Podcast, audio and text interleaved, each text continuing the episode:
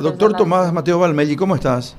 Rodolfo, buenas tardes a vos, a Marluci. No sé si me escuchan. Perfectamente, alto y claro te escuchamos, doctor. Ah, la tercera la vencida entonces. Perfecto, perfecto. Bueno, queríamos eh, conversar contigo acerca de esta difícil situación que estamos viviendo aquí en el Paraguay, en el mundo entero, por cierto, pero queremos hablar de lo que está ocurriendo en el Paraguay con el tema del, del COVID-19, contagios masivos, eh, tenemos que decir lastimosamente varios fallecidos que nos reporta el Ministerio de Salud diariamente y bueno, y las camas casi abarrotadas en todas las, en terapia intermedia, en terapia intensiva también 98-90%, eh, o 98-99% digo, digo mejor, en casi todos los hospitales.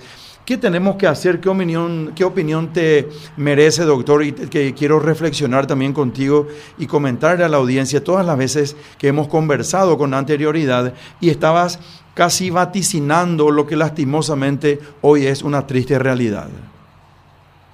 Y sí, Rodolfo, bueno, nosotros comenzamos la realidad del brote el 5 de octubre, cuando se levantan las fases y el mundo mágico del 2020, del 10 de marzo al 5 de octubre, donde vivíamos todos encerrados, sin interactuar, obviamente no había alta transmisión. El 5 de octubre comenzamos a interactuar, diciembre llegan las fiestas de fin de año, enero y febrero los paraguayos acuden al Brasil a veranear y ahora estamos recibiendo las consecuencias, que es el tiempo que habitualmente se tarda para que se instale un brote de la magnitud que estamos viendo ahora. Entonces no había que ser muy inteligente, sino que había que ver la pandemia como un fenómeno biológico que no se le gana, pero sí se le tiene que saber administrar. Doctor, ayúdame si digo bien, ¿es la, cepa del virus lo que puede llegar a, ser diferente entonces al recibir en forma extemporánea las vacunas y las dosis para una, para una este, en contra del COVID? ¿Puede llegar a, a, a no ser útil como, como se quiere, por ejemplo, si llega, repito, en forma extemporánea? Es así mismo, cuanto más tiempo el virus esté infectando, a seres humanos, más tiempo tiene para ir produciendo variaciones mutagénicas que encuentren a las vacunas actuales en sentido de no protección contra las cepas que inicialmente hubieron. No te olvides que las primeras vacunas se comienzan a desarrollar a partir de la cepa original de Wuhan, de diciembre del 2019.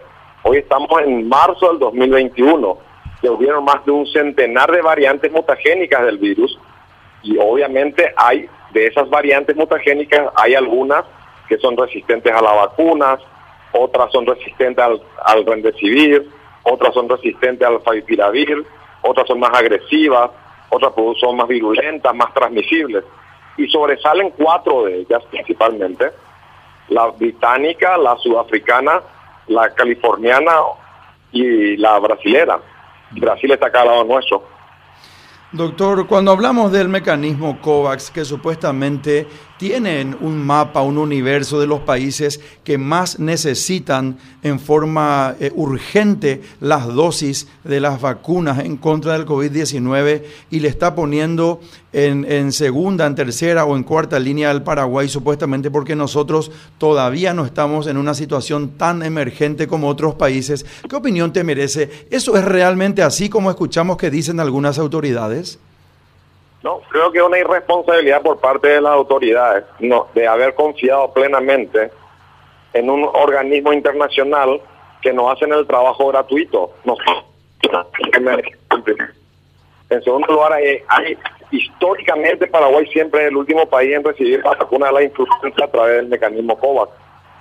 Y tres, hay muchos países de las regiones que ya recibieron vacunas por el mecanismo COVAX, entre ellos Colombia. Nosotros ya hicimos el adelanto, fuimos uno de los primeros países en ejecutar eh, el adelanto que se solicitó y eh, nosotros nos hemos jugado prontamente a un a una sola a un solo mecanismo para conseguir las vacunas en vez de las habilitaciones que tienen las crisis sanitarias o la crisis de cualquier índole cortar caminos para poder hacernos de la vacuna por otros mecanismos como ser compras directas o dejar que las, los importadores nacionales traigan las vacunas. Como tercer ítem, como tercer ítem dijiste que Paraguay siempre es el último país en recibir las vacunas, pero salió entrecortado y el primero y el segundo ítem que nos comentabas no se escuchó. ¿Puedes repetirnos, por favor? Sí, el primer ítem es que hay países de la región que ya están recibiendo vacunas por el mecanismo COVAX. Históricamente, el mecanismo COVAX, que es una ramificación de la OPS, tiene intereses económicos que cobran por, la, por, por, por, hacer los trámites administrativos en la vacuna. No es que hacen gratis. Y Colombia ya tiene vacunas por, el mecanismo COVAX. Perú también. Y creo que Ecuador. Y, nosotros históricamente siempre somos los últimos en recibir las vacunas que vienen de la OPS en los meses invernales para cubrir la posibilidad de la influenza. Así es, no queremos dar un mensaje de impotencia, desesperanza, hasta, hasta de rabia si se quiere, pero todo esto, el mal manejo que vemos que tuvieron las autoridades y, que las vacunas aún han llegado en una cantidad diminuta, hace que la gente salga a las calles a manifestarse para decir, señoras y señores de que, están al frente de la, y que rigen los destinos del Paraguay, estamos cansadas y cansados de esta situación, sin embargo, al ocurrir eso, eh, existe de nuevo una aglomeración importantísima en la vía pública y como si todo fuera poco dentro de todo lo mal efectuado y hecho dentro de las acciones del gobierno, otra vez el pueblo termina pagando los platos rotos por contagiarse en demasía de nuevo dentro de la protesta que está haciendo. Eh, no se pone en tela de juicio que eh, está totalmente justificado manifestarse en contra de la falta de dinamismo, planificación, programación que se tuvo y administración de esta pandemia. Lo único que no es un momento adecuado desde el punto de vista epidemiológico, no respetar las normativas sanitarias que fueron las que vos dijiste, la aglomeración, el gritar, el cantar todos juntos, el estar en contacto físico, porque eso es como tirarle queroseno al fuego. Mm. Exacto, exacto. ¿Qué opinión te merece de estas nuevas autoridades, hablando específicamente dentro del Ministerio de Salud Pública y Bienestar Social? Vimos que el viceministro Julio Borba actualmente es el ministro. ¿Es más de lo mismo? ¿Es el mismo equipo? Según tenés el conocimiento, me imagino, dentro del gremio. No, creo que está dando buenas señales en estos cuatro días, ¿verdad? De apertura. Ya se reunió el primer día de mandato con eh, la industria farmacéutica nacional para apoyar desde el punto de vista logístico, puso a disposición el ministerio. Creo que ya eh, también salieron mucho más agresivamente a comprar vacunas, usando inclusive el Ministerio de Relaciones Exteriores a través de la diplomacia. Tengo entendido que el sábado llegaron 20 mil vacunas de Chile, este sábado vuelven a llegar 20 mil. Se está viendo ya la posibilidad de comprar estas eh, dos millones de dosis que, eh, que están en Taiwán eh, y eh, también se lideró, lideró el primer día de mandato ya la posibilidad oficialmente que los importadores nacionales puedan importar la vacuna con mayor facilidad. Es decir, veo que ya se reunió con los, los, gremios científicos, veo una veo señales positivas de mayor apertura y no tanta concentración en, en él mismo, sino en, en escuchar y eso es positivo porque hoy necesitamos cada uno de todos y todos de cada uno. Exactamente. Dentro de, esa del perfil de las dos millones de dosis que estarían en Taiwán, ¿cuáles son las dosis que están ahí y son aptas para el Paraguay, doctor? Son las de AstraZeneca. Son las de AstraZeneca eh, con la Universidad de Oxford. Eh, son vacunas que no requieren alta logística eh, es cierto que han tenido en Sudáfrica problemas con la cepa mutagénica sudafricana de bastante resistencia a la vacuna, eh, pero nosotros no tenemos casi contacto con Sudáfrica, significa que no creo que haya una circulación de esa cepa acá en Paraguay. Y también se han reportado algunos fenómenos adversos de tromboembolismo con la misma, pero eso está aún en estudio. Mm. Eh, los efectos supuestamente atribuidos a las vacunas están en estudio todavía, no es algo eh, confirmado científicamente. Estas vacunas que vinieron de Chile, 20.000 dosis de donación, ¿cuál, cuál, es el perfil de esas dosis?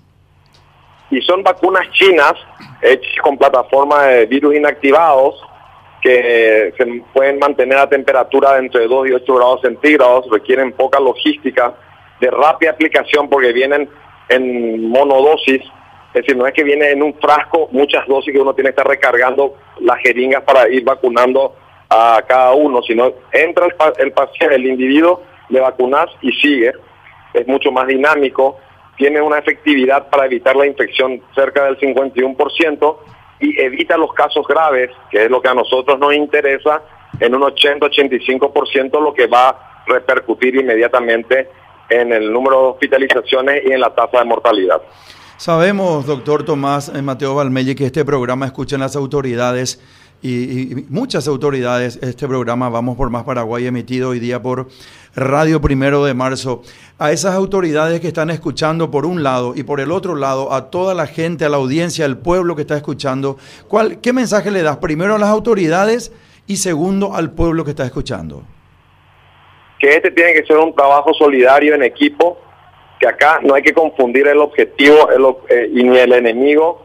El enemigo es el COVID, no, son las autoridades, no son los periodistas, no somos los trabajadores sanitarios ni la población en general, que tenemos que estar todos juntos eh, eh, estirando el carro en un mismo sentido, que la ciudadanía tiene que poner su parte, que es la conciencia social y los cuidados sanitarios, y las autoridades tienen que cumplir con su obligación de velar por la salud de su pueblo, del, país, eh, fortaleciendo y dando respuestas hospitalarias inmediatas y evitando la transmisión desmesurada del virus a través de vacunas en, la brevedad posible.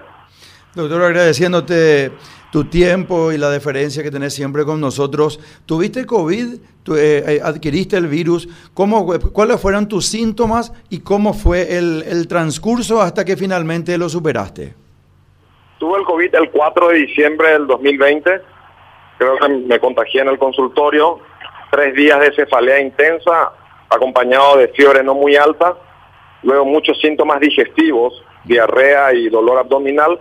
Al quinto día perdí el gusto, al sexto día el olfato y me recuperé en mi casa con tratamiento sintomático y con reposo. Gracias a Dios no tuve afectación respiratoria y no tengo ningún tipo de secuelas. Doctor, que estés muy bien, te mando un gran abrazo, te ratifico mi gran aprecio de siempre, gracias por esta deferencia y en contacto permanente. Rodolfo, un placer siempre hablar contigo, lo sabes. Saluda a tu señora que está al lado tuyo y un placer siempre compartir contigo y con tu gran audiencia. Muchísimas gracias. Conversamos con el doctor Tomás Mateo Valmelli en forma exclusiva para Vamos por Más Paraguay.